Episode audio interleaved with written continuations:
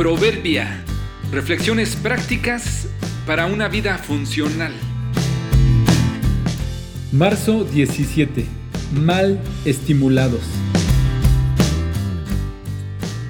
La honestidad no es una cualidad que debe premiarse. He pasado cerca de una estación de gasolina la gran mayoría compiten entre ellas con el precio ofreciendo unos pocos centavos más barata que en otro lugar. Pero esta me ha llamado la atención porque su argumento para que te detengas a cargar ahí es que ellos sí dan litros completos. No sé si las demás no lo hagan, supongo que algo debe haber de eso. Tampoco sé qué tantos resultados de venta tengan con ese anuncio. De entrada suena atractivo, pero pensándolo bien es una pena y una lástima que ser honesto sea un argumento de venta. Tristemente estamos rodeados de incentivos similares. Es un asunto social y culturalmente aceptado. En las empresas dan bonos por ser puntuales. En las escuelas puntos por entregar todo a tiempo.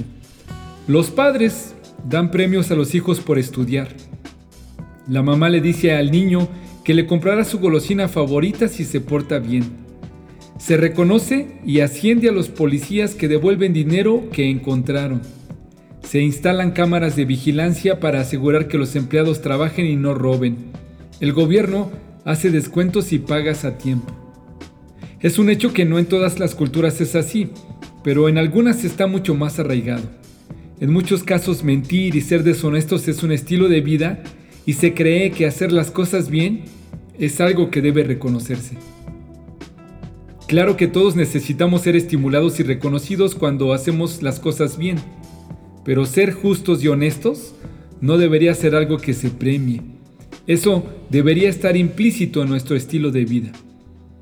El problema de entrenar a los hijos, a los empleados y a los ciudadanos a ser recompensados por lo que se supone que deben hacer es que cuando no hay quien verifique, tendrán tendencia a no hacerlo. Todo cambiaría si cultiváramos en nosotros el temor de Dios. No el temor a Dios, el temor de Dios. Saber que Él es nuestro estímulo. Entender que sobre toda autoridad y sobre todo sistema de vigilancia y estímulo está la honra que le debemos a Él. Todo puede cambiar si comprendemos que si presumimos de ser creyentes en Él, entonces deberíamos reflejar su justicia en nuestra vida cotidiana. Si no recibieras el reconocimiento que recibes y si no tuvieras la supervisión que tienes, ¿qué tanto cambiaría tu nivel de honestidad? El Señor detesta el uso de las balanzas adulteradas, pero se deleita en pesas exactas. El orgullo lleva a la deshonra, pero con la humildad viene la sabiduría.